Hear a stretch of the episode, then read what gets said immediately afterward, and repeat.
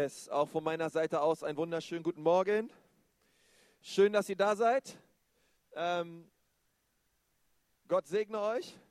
Ähm, kann noch mal jemand ihr Licht? Sehr gut. Ihr Herrlichen da hinten an der Technik. Ähm, ich freue mich, euch zu sehen. Mein Name ist Konsti Kruse. Ich bin hier Pastor dieser Gemeinde. Und ich freue mich über jeden, der da ist und gesagt hat, hey, um 9.45 Uhr komme in Gottesdienst, obwohl draußen Schnee liegt und so weiter. Ich hoffe, ihr habt einen Parkplatz gefunden. Ähm, und ich bin so begeistert über die Serie, die wir momentan haben, Echte Freiheit. Ist noch irgendwer begeistert über diese Serie? Und ähm, ich habe so viele gute Zeugnisse gehört von Leuten. Ähm, letzte Woche nach dem Gottesdienst kam ein Mann auf mich zu und hat gesagt, Konsti, ähm, als du vor zwei Wochen über die Gemeinde gebetet hast, ähm, da habe ich wirklich gemerkt, äh, wie Gott mich freigesetzt hat. Und er hat gesagt, er hat, musste, er hat Probleme ähm, und steckt immer wieder in einer Sache fest. Und er meinte, seitdem ähm, ist er da wirklich frei von und, ähm, und, und ist völlig losgelöst davon. Und bis heute ähm, will er das weiter so leben und voll mit Jesus durchleben und, und äh, keine Abhängigkeit oder keine Bindung ähm, wirklich so zulassen in seinem Leben. Und das finde ich großartig. Und das ist auch das Ziel dieser Serie, dass wir echte Freiheit erleben. Und, ähm, und Jesus macht frei. Alright, ich möchte mal nur mit uns beten und dann starten wir direkt durch. Herr Jesus, ich danke dir so für diesen Morgen, Herr. Ich danke dir, Jesus, für alles, was du vorbereitet hast für uns als Gemeinde, Herr. Und ich danke dir, Jesus, für jeden, der heute Morgen hier ist, Herr. Und ich danke dir für dein Wort, Herr. Wir wollen dein Wort ehren und wir beten, dass dein Wort heute Morgen zu uns spricht. In Jesu Namen. Amen. In deinem Gottesdienstheft ähm, oder am Eingang hast du einen. Ähm, eine Predigtmitschrift bekommen. Wir befinden uns im vierten Teil ähm, unserer Serie Echte Freiheit. Und wir starten heute mit diesem Thema die Taufe im Heiligen Geist. Und ich weiß nicht, ob ihr das kennt, aber kennt ihr diese Situation, wo ihr vor einer Herausforderung steht und ihr merkt, um diese Herausforderung zu bewältigen, habt ihr einfach nicht das, was man dafür braucht. Äh, ich weiß nicht, ob ihr das so kennt. Äh, mir geht es des Öfteren so. Ähm, und ich, und ich frage mich auch manchmal, hey, ähm, ich meine, das geht ja schon äh, im Kindesalter los. Und ähm, ich weiß noch, ich war, als ich in den USA war, ein Jahr in der Highschool, dort bin ich angekommen und da hieß es, ah, der deutsche Austauschschüler kommt in die USA und es ist bestimmt ein richtig guter Fußballer. Also war ich sofort in dem allerbesten Fußballteam und ich war auch recht gut. Aber die Fußballsaison nach einem halben Jahr, sie ging vorbei und die Basketballsaison ging los. Und, ähm, und ich habe äh, ambitioniert Basketball mitgespielt, aber es hat nicht mal für die Bank gereicht. Und ich habe gesagt, Leute, ich habe einfach nicht das, was man braucht. Ich bin zwar groß, halbwegs groß für Basketball, aber ähm, dass ihr hier, ihr seid drei Köpfe kleiner und ihr dankt über mich rüber und macht hier die Körbe, da kann ich leider nicht mithalten. Ähm, und ich, man ist manchmal so im Sport, finde ich, besonders so herausgefordert. Man, man bringt es einfach nicht. Manchmal geht es mir auch dabei, wenn ich irgendwelche Dinge im Haushalt zu tun habe oder irgendwelche Ikea-Schränke zusammenzuschrauben habe. Und manchmal frustriert sage ich, ich habe es einfach nicht, was, was man braucht, um diesen Geschirrspüler zu reparieren oder diese Waschmaschine zu reparieren. Und, ähm, und oft ist es so im Leben, dass wir vor Herausforderungen gestellt werden und wir haben einfach nicht das nötige Know-how und wir haben einfach nicht die Kraft oder die Talente oder die Begabungen. Und wisst ihr, Jesus, glaube ich, als er seine Jünger angeschaut hat, ihm ging es ähnlich. Ich glaube, er hat seine Jünger angeschaut und er hat gesagt, Jungs, ähm, ich gehe wieder in den Himmel und ich schaue schaue euch so an und ich spüre und ich merke innerlich, ihr habt es einfach, ihr habt nicht das, was man braucht, um die Welt zu verändern. Ich war zwar die ganze Zeit bei euch, aber ich möchte euch sagen, es kommt einer nach mir und der wird euch befähigen und euch die Kraft geben, das zu tun, wo, was ich euch hier beauftragt habe. Und das ist sehr interessant, weil ähm, ich finde das so stark von Jesus, weil er sagte, hey, ich lasse euch nicht verweist zurück, sondern ich gebe euch einen und der gibt euch die Kraft, das zu tun, wozu ich euch beauftragt habe. Und das ist der Heilige Geist.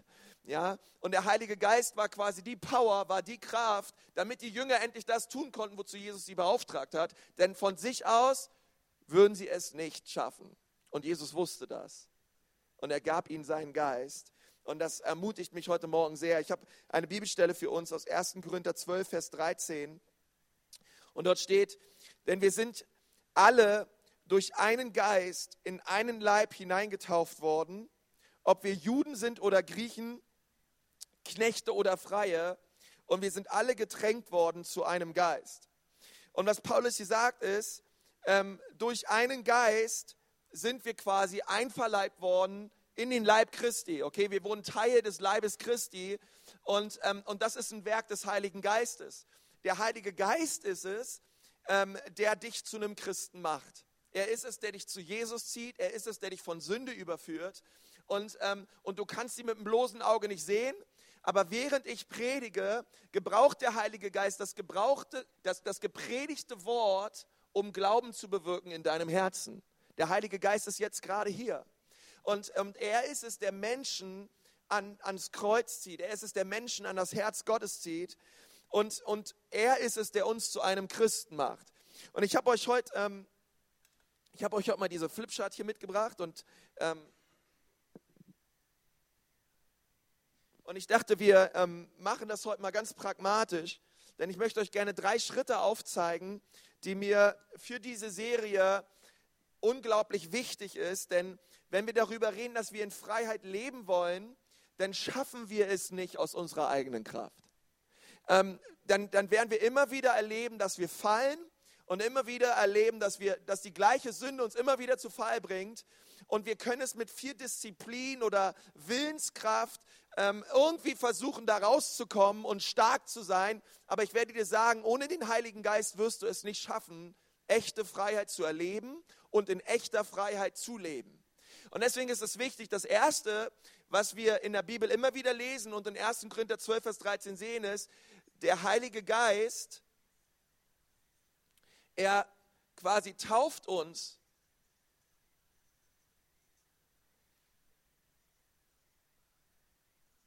in Jesus. Okay, das haben wir hier gesehen. Ähm, wir sind in, hineingetauft worden in den Leib Christi und das ist die Wiedergeburt. Okay, das ist das, was der Heilige Geist tut. Er macht uns zu einem Christen. Das Zweite, was wir in der Bibel immer wieder lesen, ist, und das ist halt, was Jesus seinen Jüngern gesagt hat, geht hin und macht alle Menschen zu Jüngern und tauft sie in dem Namen des Vaters, des Sohnes und des Heiligen Geistes. Das Zweite, was wir sehen, ist, der Gläubige oder, oder Jünger, sagen wir es so, Jünger taufen bereits, äh, bereits gläubige Menschen. Okay, das ist das Zweite, was wir sehen. Ähm, und das ist die Wassertaufe. Okay, das eine ist die Wiedergeburt, das andere ist die Wassertaufe. Und das Dritte, was wir überall in der Bibel sehen, ist, ähm, ist, dass der Heilige Geist, er ist es, der, der uns in Jesus tauft und uns, von, und uns errettet und uns neu macht. Und das Dritte, was wir sehen, ist, dass Jesus uns in den Heiligen Geist tauft.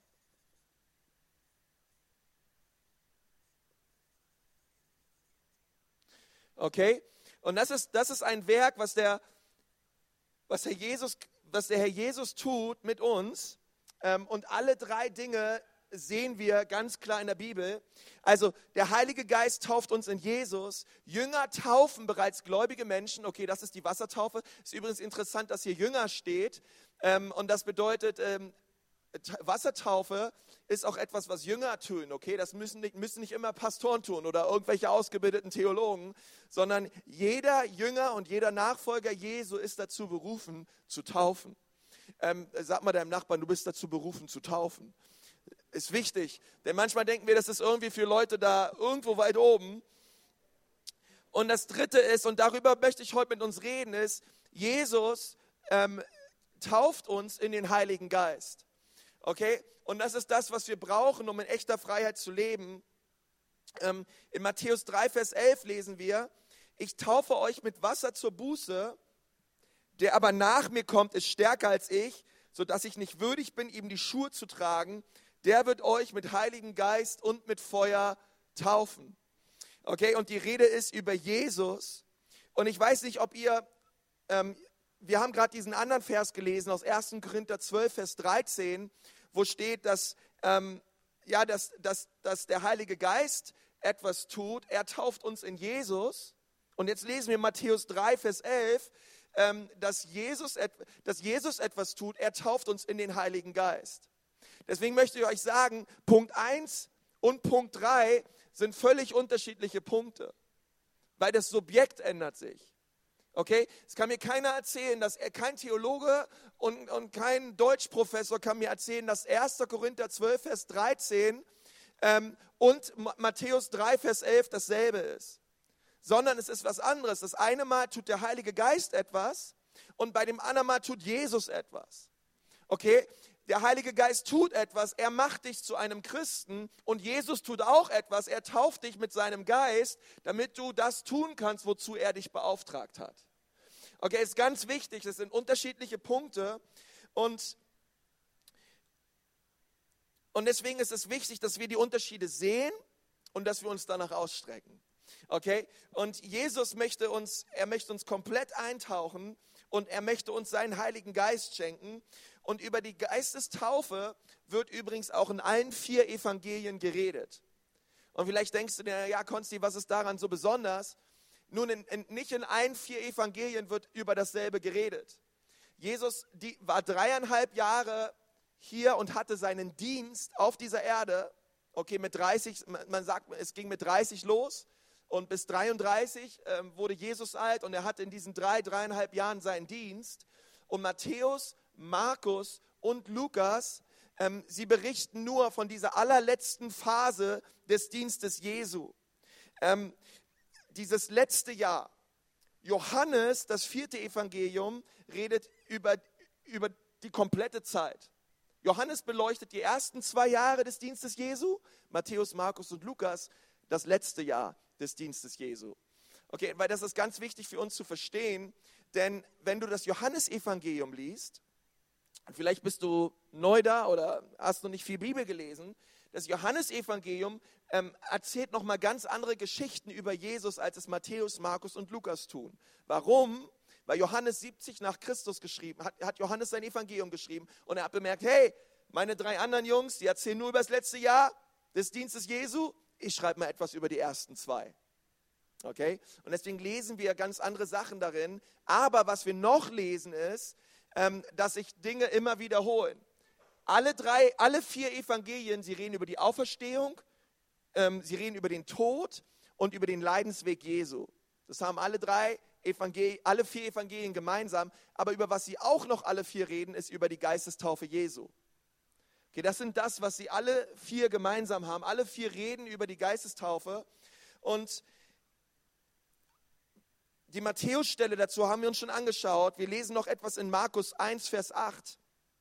Und dort steht, ich habe euch mit Wasser getauft, er aber wird euch mit dem Heiligen Geist taufen. Lukas 3, Vers 16 antwortet Johannes ein und sprach, ich taufe euch mit Wasser, es kommt aber einer, der stärker ist als ich, und ich bin nicht würdig, ihm seine Schuhriemen zu lösen, der wird euch mit Heiligen Geist und mit Feuer taufen. Johannes 1, 33 und ich kannte ihn nicht, aber der mich sandte, mit Wasser zu taufen, der sprach zu mir, der, auf den du den Geist herabsteigen und auf ihm bleiben siehst, der ist es, der mit Heiligen Geist tauft.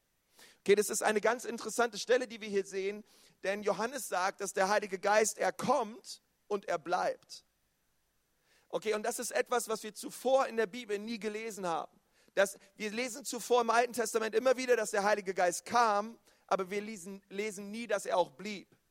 Sondern der Heilige Geist im Alten Testament, er kam auf Menschen, er bevollmächtigte sie etwas zu tun, was sie aus ihrer Kraft nicht tun konnten, und dann ging er wieder. Aber bei Jesus kam der Geist und er blieb auf ihm. Okay, das ist wichtig für uns zu verstehen, denn im ganzen Alten Testament hat der Heilige Geist nie das Heil bewirkt sondern er war immer eine Kraft, die Menschen ausrüstete, etwas zu tun, wozu Gott sie beauftragt hat. Aber der Heilige Geist hat nie einen Menschen zu einem Christen gemacht, sondern es war immer nur eine Bevollmächtigung. Und das ist auch das, was wir hier lesen ähm, in den Dienst von Jesus. Und, ähm, und dann lesen wir, dass er lesen wir, dass, die, dass, dass der Geist auf ihn kam. Okay, das war bei seiner Wassertaufe. Äh, bei der Wassertaufe Jesu kam der Geist, ich weiß nicht, vielleicht kennt ihr das aus dem Film, ja, wie diese Taube kam und äh, sie hat sich auf Jesus gesetzt. Ich weiß als ich getauft wurde in Berlin, ähm, ich habe immer gebetet, Herr Jesus, schick deine Taube. Herr, damit die Menschen in meiner Gemeinde sehen, wie heilig ich bin. Herr, und, ähm, und ich war so, äh, und äh, leider kam die Taube nie, aber ähm, ein schwarzer Rabe kam auch nicht, von daher ist alles okay. Und, ähm, und es kam keine Taube. Aber wisst ihr was, bei der, bei der Taufe Jesu, es geht auch gar nicht um die Taube. Okay, es geht gar nicht darum, dass die Taube kam. Und ähm, es sagt auch nirgendwo, dass eine Taube kam, aber der Geist kam wie eine Taube. Das heißt, der Geist Gottes, er kam und er, und er kam auf Jesus und er hat, er hat sich auf Jesus gelegt und er blieb auf Jesus. Und es ist interessant, ab diesem Zeitpunkt begann der Dienst Jesu. Das heißt, selbst Jesus, der Sohn Gottes, hat, hat auf den Heiligen Geist gewartet, bevor sein Dienst losging. Das ist ganz wichtig. Jesus, ähm, Je, ich meine, Jesus musste nicht errettet werden, okay? Er hatte keine sündhafte Natur, er war Gottes Sohn. Das hat er nicht gebraucht. Aber was Jesus brauchte, war, er, er hat sich Wasser taufen lassen. Ich meine, überleg dir mal, Jesus, der Sohn Gottes, ließ sich Wasser taufen. Und heutzutage kommen Leute zu mir, Pastor, und sagen, Pastor, brauche ich das wirklich mit dem Wasser? Ähm, ist das wirklich notwendig, dass ich mich taufen lasse? Ich sage immer, ja, lass dich taufen. Selbst Jesus ließ sich taufen und, ähm, und geh diesen Schritt. Ähm, wir haben übrigens auch am 1. März eine Taufe, okay, für die von euch, die noch nicht getauft sind. Ähm, Im 17 Uhr, 17.30 Uhr Gottesdienst. Ähm, kommt und lasst euch taufen. Und das dritte ist, Jesus, äh, Jesus hat die Geistestaufe erlebt. Und seitdem er die erlebt hat, ging sein Dienst los. Und ich glaube, wir, deswegen, wir, wir alle brauchen das. Aber diese drei Wörter, die sehen wir immer wieder. Wir sehen immer wieder Errettung, wir sehen immer wieder Taufe und wir sehen immer wieder Geistestaufe, überall in der Bibel. Und deswegen möchte ich gerne kurz mit uns darüber reden, ähm, wo wir diese drei Taufen immer wieder sehen. Also der Heilige Geist tauft uns in Jesus, Jünger taufen andere Jünger im Wasser und und hier sehen wir, Jesus tauft uns in dem Heiligen Geist. Wo sehen wir diese drei Punkte immer wieder? Und wir werden uns jetzt schnell ein paar Texte anschauen. Deswegen müssen wir alle auf der Hut jetzt sein, dass wir gut aufpassen, ähm, wo wir diese drei Punkte immer wieder sehen. Ähm, denn es waren immer Menschen, die verändert wurden durch den Heiligen Geist. Es waren immer Menschen. Okay, der Heilige Geist hat keine Kirchengebäude gesalbt, er hat keine Strukturen gesalbt, keine Projekte, keine Programme, keine Systeme, sondern immer Menschen. Ähm, Gottes Art ist es bis heute, immer Menschen zu verändern. Gott gebraucht immer Menschen, okay? Er salbt keine Methoden, er salbt Menschen. Und deswegen lesen wir das immer wieder. Und ich möchte mit uns über vier Personengruppen reden, über vier äh, Menschen, wo die herkamen, reden, die Gott gebraucht hat. Und der erste Punkt ist Jerusalem. Okay, das ist das allererste, was wir sehen. Ähm, Menschen in Jerusalem wurden, haben genau das hier erlebt. Jesus hat sie in seinem Geist getauft. Und, und wir lesen es in, in Apostelgeschichte 1, Vers 4. Wenn du dabei bist, sag mal, ich bin dabei. Und als er mit ihnen zusammen war, gebot er ihnen, nicht von Jerusalem zu weichen, sondern auf die Verheißung des Vaters zu warten. Okay, das ist wichtig. Die Verheißung des Vaters war, ich werde euch mit meinem Geist taufen. Okay, das ist das, was wir gelesen haben. Und, und sie sollten warten, die ihr, so Sprache von mir vernommen habt, denn Johannes hat mit Wasser getauft, ihr aber sollt mit Heiligen Geist getauft werden nicht lange nach diesen Tagen. Und sie haben gewartet und dann ähm, fiel der Heilige Geist auf Jünger, auf einen Petrus, der vorher so ängstlich war, Jesus zu bezeugen, dass er selbst vor, einer, vor einem kleinen Mädchen Jesus verleugnet hat.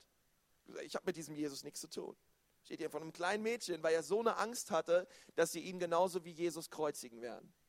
Und kaum hat dieser Petrus den Heiligen Geist empfangen, ist er voller Mut und steht vor Tausenden von Juden. Derselbe Petrus, aber auf einmal mit einer Kraft, die unglaublich ist. Und bezeugt Jesus ohne Angst vor Tod, ohne Angst vor äh, Märtyrertod. Und dann lesen wir in Apostelgeschichte 2, Vers 37, das passt mal gut auf. Als sie aber das hörten, drang es ihnen durchs Herz und sie sprachen zu Petrus und den übrigen Aposteln, was wollen wir tun? Was sollen wir nun tun, ihr Männer und Brüder? Okay, das wünsche ich mir nach jeder Predigt, ja, dass die Leute sagen, hey, Konsti, jetzt, was soll ich tun? okay, wie geht es jetzt weiter? Und er sagt in der Apostelgeschichte 2,38, da sprach Petrus zu ihnen, tut Buße und jeder von euch lasse sich taufen auf den Namen Jesu Christi zur Vergebung der Sünden, so werdet ihr die Gabe des Heiligen Geistes empfangen. Okay, also diese drei Punkte wieder, tut Buße, das ist das allererste, das ist Errettung. Und dann sagt er, und, und lasst euch taufen, das ist Wassertaufe. Ich schreibe das mal darunter. Schöner Rücken kann auch entzücken. So. Wassertaufe, Errettung und hier unten haben wir die Geistestaufe. Okay? Schöne Handschrift, oder? Okay, und ihr werdet Errettung, Wassertaufe, Geistestaufe, okay? Und, und was er sagt, ist, tut Buße, das ist der Moment, wo ihr errettet werdet. Und dann sagt er zu ihnen, lasst euch taufen, das ist der Moment, wo sie sich taufen lassen sollen, wo sie Wasser getauft werden sollen. Und das dritte ist, und, und ihr werdet die Gabe des Heiligen Geistes empfangen. Das ist drittens die Geistesgabe. Das ist die Geistestaufe. Okay, und ich möchte dir sagen, die Gabe des Geistes ist der Heilige Geist. Okay, stellt euch vor, ähm, ich, ich verspreche euch zu Weihnachten und sage, hey, ich kaufe euch eine Uhr. Und dann sitzen wir schön zusammen ähm, unterm Weihnachtsbaum und du machst dein, dein Schächtelchen auf und du freust dich schon. Und dann siehst du auf einmal liegt da nur ein Zeiger drin. Und guckst dir an und sagst, Konst, du wolltest mir noch eine Uhr kaufen. Ich habe gesagt, ja, wieso? Ist doch schön, oder? Ein Zeiger ist doch auch nett. Aber versteht ihr, die Gabe des Geistes ist nicht nur irgendeine Gabe, die der Heilige Geist gibt, sondern es ist der Heilige Geist. Okay, es ist die Gabe Gottes. Ähm, damit ist die Uhr gemeint. Und das Ganze, nicht nur das Reden in neuen Zungen, nicht nur Weissagen oder Prophetie, sondern es ist der Heilige Geist selbst, den der Vater seinen Kindern versprochen hat. Okay, Reinhard Ulonski hat immer gesagt, es gibt nichts Schöneres als die Gotteskindschaft, aber es gibt mehr für Gottes Kinder. Okay, es gibt mehr für Gottes Kinder und das möchte ich dir auch heute Morgen sagen, es gibt mehr für dich. Es gibt mehr für dich. Und, und die Menschen in Jerusalem, die haben das erlebt. Sie haben Erlösung erlebt, sie haben Wassertaufe erlebt und sie haben die Geistestaufe erlebt. Das, die zweiten Personengruppe, die wir sehen, sind Menschen aus Samarien. Und das lesen wir in Apostelgeschichte 8, Vers 12. Und da lese ich mal los. Als sie aber dem Philippus glaubten, der das Evangelium vom Reich Gottes und vom Namen Jesu Christi verkündigte, ließen sich Männer und Frauen taufen. Okay, es ist wichtig. Lukas schreibt hier, Lukas hat die Apostelgeschichte geschrieben und er sagt, hey, sie glaubten und sie ließen sich taufen. Vers 14, als aber die Apostel in Jerusalem hörten, dass Samaria das Wort Gottes angenommen hatte. Okay, wir reden hier von gläubigen Christen. Sie haben Philippus geglaubt, sie haben das Wort Gottes angenommen und sie haben sich taufen lassen, sandten sie Petrus und Johannes zu ihnen. Petrus und Johannes gingen zu ihnen hin, schüttelten ihnen die Hand und sagen, toll, dass es euch gibt, jetzt habt ihr alles, was ihr braucht. Steht das in der Bibel? Nein. Nein. Äh, Petrus und Johannes, ähm, im Gegenteil, ähm, sie, es geht weiter in Vers 15, diese kamen hinab und beteten für sie, dass sie den Heiligen Geist empfingen. Okay, was sehen wir in Samarien? Ähm, sie haben das Wort Gottes angenommen und sie glaubten, sie glaubten dem Wort, was, Petrus, was, was, was Philippus verkündigt hat. Und dann zweitens, sie ließen sich taufen auf den Namen Jesus. Und dann kriegen die Apostel aus Jerusalem Wind, freuen sich so darüber, dass die Heiden das Evangelium angenommen haben und sie kommen, legen ihnen die Hände auf und sie empfingen den Heiligen Geist. Denn das lesen wir in Apostelgeschichte 8, Vers 16. Ähm, denn er war auch noch kein von ihnen gefallen, sondern sie waren nur getauft auf den Namen des Herrn Jesus. Da legten sie ihnen die Hände auf und sie empfingen den Heiligen Geist. Interessant, oder? Er war noch auf keinen von ihnen gefallen. Und sie kamen hin, sie legten die Hände auf und sie empfingen den Heiligen Geist. Und, ähm, und das möchte ich dir sagen, viele, viele Christen sind erlöst, ähm, sie sind errettet, sie sind vielleicht Wasser getauft, Okay, damit meine ich eine Wassertaufe, wo du wirklich wusstest, was du getan hast, nicht das, was deine Eltern mit dir gemacht haben in der evangelischen Landeskirche oder so, ähm, und du da irgendwelche Schwarz-Weiß-Bilder von hast, von deiner Taufe, sondern sie ließen sich taufen, impliziert eine freiwillige Entscheidung. Die Menschen wussten, was sie getan haben. Kindertaufe, Babytaufe, wie es die Kirche praktiziert, ist unbiblisch und finden wir an keiner Stelle im Neuen Testament. Ist wichtig, dass ich, wichtig zu sagen. Ähm, denn, Leute, denn Leute sagen, hey, das, das ist doch alles, was ich brauche. Es gab Kinder, die sind zu Jesus gekommen. Jesus hat sie nicht getauft. Okay, hätte Jesus sie dann getauft, würden wir sie heute auch taufen. Aber Jesus hat sie nicht getauft. Er hat ihnen die Hände aufgelegt und er hat sie gesegnet. Okay, und deswegen haben wir Kindersegnungen. Okay, wir segnen Kinder, wir taufen sie nicht. Wir, wir taufen bereits gläubige Menschen. Das bedeutet Menschen, die eine eigene Entscheidung getroffen haben. Ich will mit Jesus gehen. Und, und deswegen möchte ich fragen, hast du Jesus als dein Herrn empfangen? Bist du Wasser getauft? Und der dritte Schritt ist, ähm, hast du den Heiligen Geist erlebt? Und das dritte, die dritte Personengruppe, über die wir reden, sind Menschen aus Ephesus.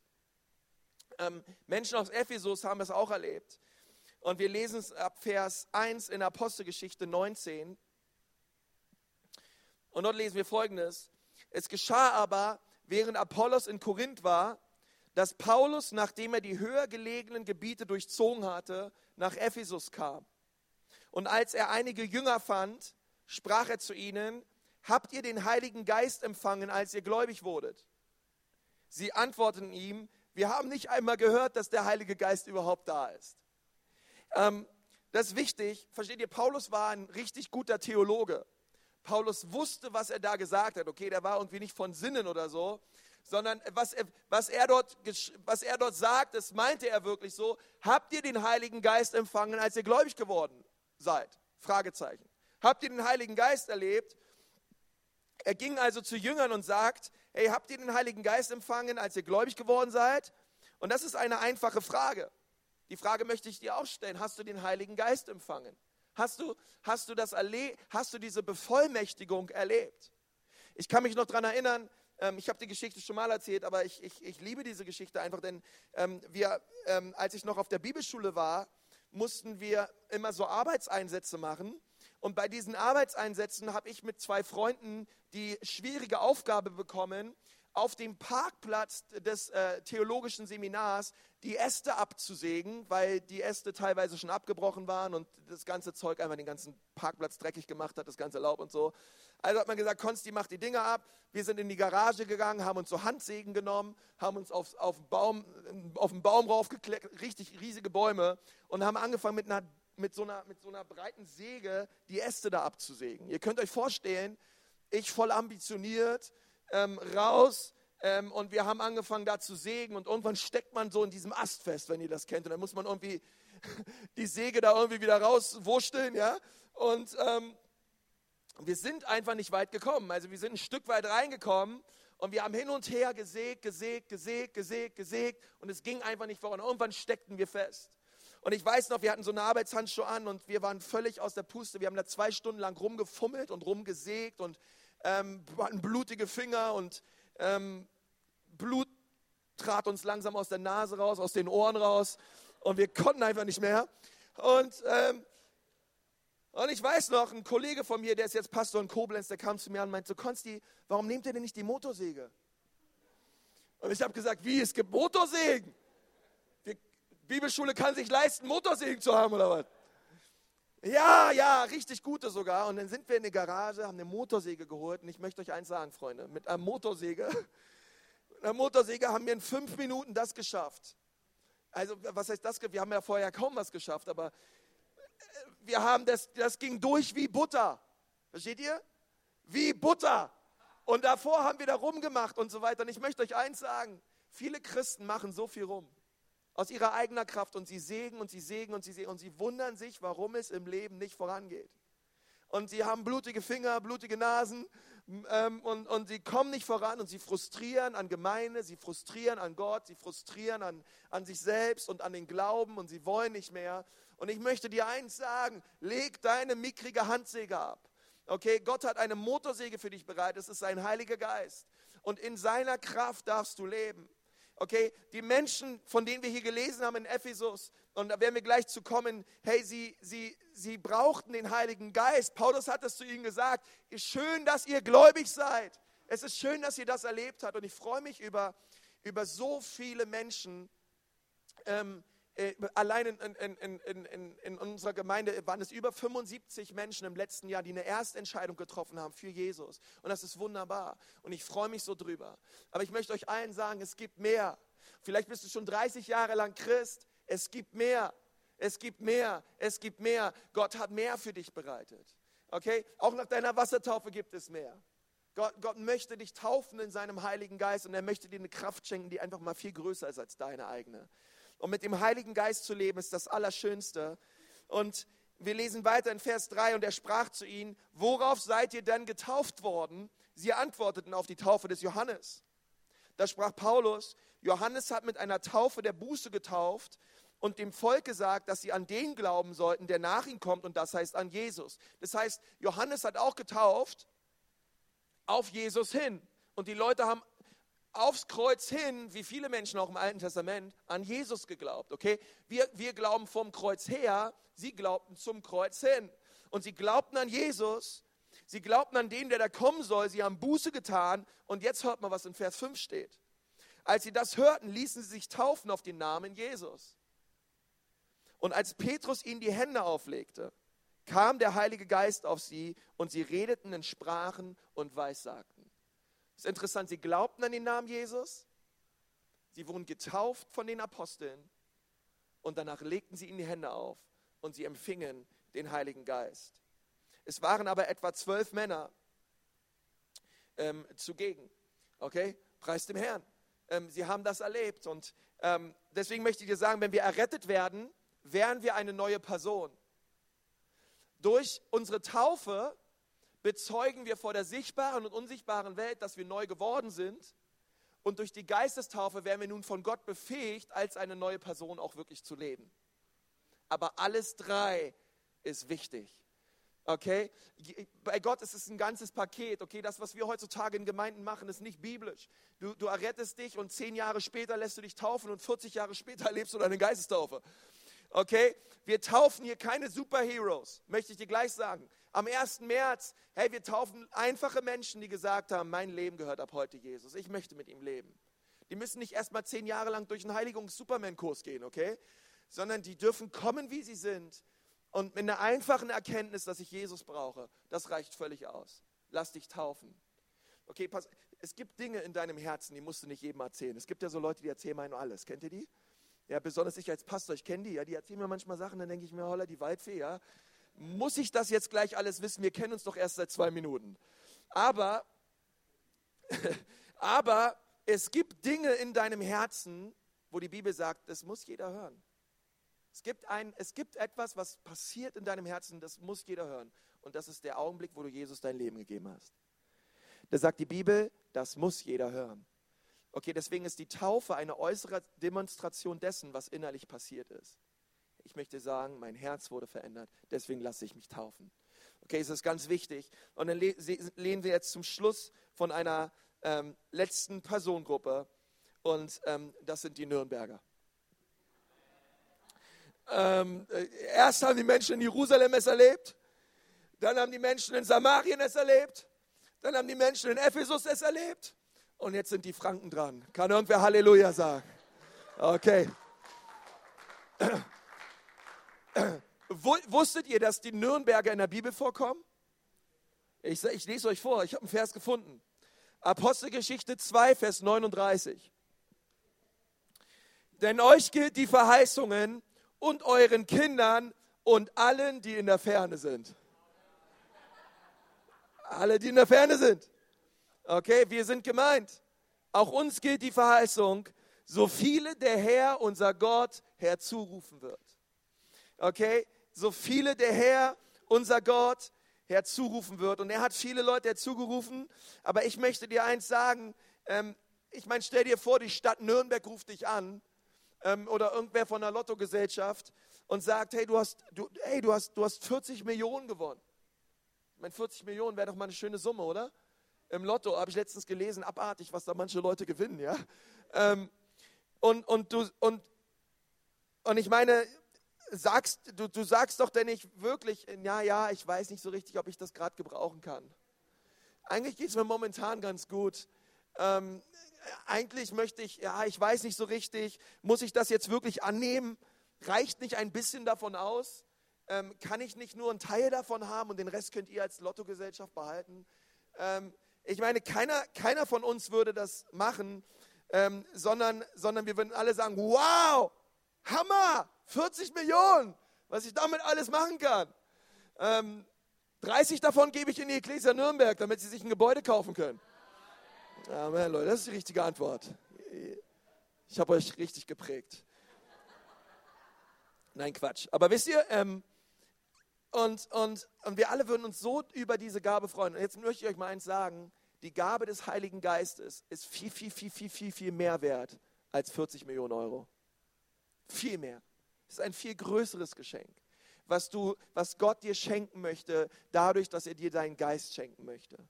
Gott möchte ihn dir schenken und Gott möchte dich ganz erfüllen. Und ich, ich möchte euch sagen, wisst ihr, ähm, ich habe hier zwar eins, zwei, drei davor geschrieben, aber es ist alles eins. Es ist alles super. Verstehst du? Du kannst auch die Geistestaufe vor deiner Wassertaufe erleben. Versteht ihr? Das ist jetzt kein, ähm, Gott steht da oben nicht und hakt ab. Versteht ihr? Okay, das hat er gemacht, das hat, okay, jetzt kann er es haben. Versteht ihr? Gott, Gott, ist nicht in so ein System zu packen, wie wir Menschen oft, wie wir oft denken, so gerade in Deutschland. Ähm, sondern, sondern was ich dir sagen möchte, ist, dass Jesus, damit du in echter Freiheit lebst, Jesus möchte alles drei in deinem Leben tun. Er möchte so sehr dich verändern. Er möchte dich erretten. Er möchte, er möchte, dass du getauft wirst und dass du Menschen erzählst, wie, wie gut Gott zu dir ist. Und das Dritte ist, er möchte dich taufen in seinem Heiligen Geist. Wer würde das nicht wollen? Die Handsäge abzulegen.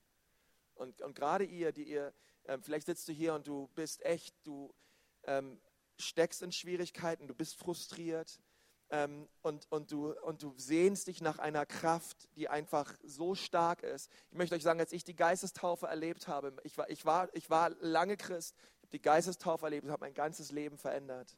Auf einmal äh, sind mir die Augen aufgegangen. Dwight A. Moody hat gesagt, ähm, er war schon lange Christ, er hat als Evangelist gedient, aber als er die Geistestaufe empfangen hat, das hat sein ganzes Leben verändert, das hat seinen ganzen Dienst verändert. Und auf einmal ähm, hat er Gott gedient von ganzem Herzen. Es war keine religiöse Pflicht mehr, sondern es war etwas, ähm, ja, was Gott ihm schenkte. Und Gott möchte uns Nürnbergern das Geschenk seines Geistes machen heute Morgen. Er möchte dich erfüllen mit seinem Geist. Er möchte dir auch Charismen schenken. Er möchte dir Geistesgaben schenken, damit die Gemeinde Jesu aufgebaut wird. Und er möchte, er möchte dich gebrauchen. Und ich möchte mal, dass wir die Augen schließen. Und am Ende ja, dieser Predigt angekommen und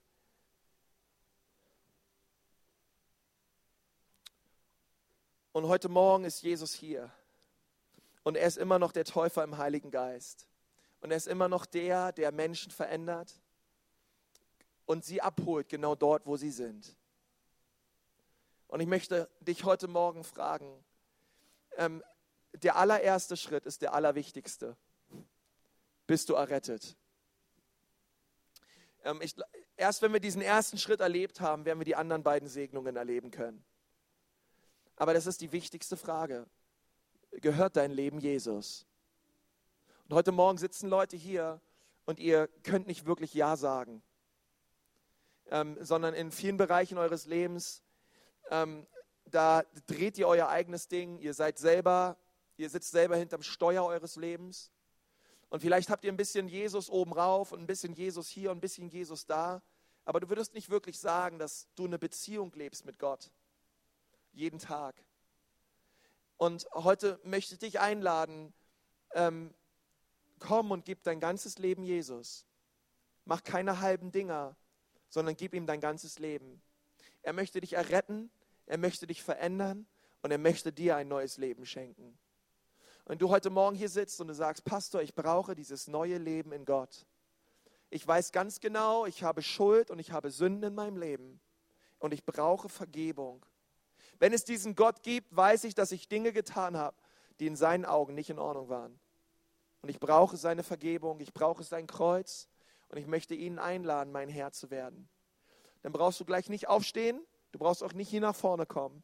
Aber während wir die Augen geschlossen haben, möchte ich dir diese Frage stellen. Glaubst du, dass du errettet bist? Und wenn du hier sitzt und sagst, heute will ich errettet werden, hier in Nürnberg, ich will errettet werden und ich will verändert werden, dann heb mal deine Hand, gerade dort, wo du sitzt. Heb sie jetzt mal ganz hoch. Sag, ja, Jesus, hier bin ich. Dankeschön, deine Hand sehe ich. Ist noch wer da heute Morgen, der sagt, ich komme zu dir. Danke, deine Hand sehe ich auch. Ist noch wer da heute? Danke, deine Hand sehe ich auch. Danke, Jesus. Danke, ihre Hand sehe ich auch. Danke, danke. Danke, Jesus. Herr Jesus, ich danke dir so sehr für die Menschen, die gerade ihre Hand heben. Und Herr Jesus, mein Gebet ist von hier vorne, dass du sie jetzt anrührst, Herr. Und dass du sie an dein Herz ziehst. Und Herr, mein Gebet ist, dass sie Errettung erleben. Herr, dass sie vor dein Kreuz stehen und all ihre Schuld und all ihre Sünden ablegen. Und heute erleben, Jesus, wie du ihr Herz reinwäscht von aller Schuld. Wie du sie neu machst, Jesus. Herr, rühre sie an, Vater, rühre ihre Familien an, Herr. Rühre ihr Leben an, Herr. Ich danke dir so sehr dafür, Vater. Wir markieren sie mit deinem Segen, Gott. Und Herr, das, was du heute in ihren Herzen angefangen hast, Jesus, das wirst du vollenden. Und das wirst du weiterführen. Und dafür danke ich dir in Jesu Namen. Und hier ist eine zweite Personengruppe. Und du weißt, als ich gepredigt habe, in deinem Leben ist jetzt der nächste Schritt dran. Dein nächster Schritt kann sein, dass du dich Wasser taufen lässt. Dein nächster Schritt kann sein, dass du dich Geist taufen lässt, indem du gleich nach vorne kommst nach dem Gottesdienst und für dich beten lässt. Oder nach irgendeinem Gottesdienst nach vorne kommst und für dich beten lässt. Ähm, aber du weißt, dort, wo ich momentan bin, ich will so nicht weitermachen, sondern ich brauche die Kraft Gottes. Ich brauche den Heiligen Geist ich, ich sehne mich so sehr danach. Und du spürst das in deinem Herzen. Du willst diese nächsten Schritte tun. Und du sagst, ja, das bin ich. Ich möchte gern von hier vorne dich für diese Entscheidung segnen. Ähm, und, und du sagst, ich bin dran. Heb auch mal deine Hand, gerade dort, wo du sitzt. Wenn du merkst, ja, ich bin gemeint, ich will die nächsten Schritte gehen. Wer ist alles da? Hebt mal eure Hände hoch. Sag, Jesus, hier komme ich. Ich gebe dir mein Herz. Ich gehe diesen nächsten Schritt her. Oh, danke Jesus. Danke Jesus. Danke Jesus. Herr, ich bete, dass du diese Menschen anrührst, Herr. Dass du sie an dein Herz ziehst. In Jesu Namen. Herr, ich segne sie, Vater. Danke, Vater, dass du deinen Geist über sie ausgießt. Danke, Herr Jesus, dass wir heute Morgen noch alle anderen Geister binden hier an diesem Ort. Jeden Geist der Angst, jeden Geist der Einschüchterung. Und danke Gott, dass du deinen Geist ausgießt über uns. In Jesu Namen. Amen. Amen, Amen, Amen.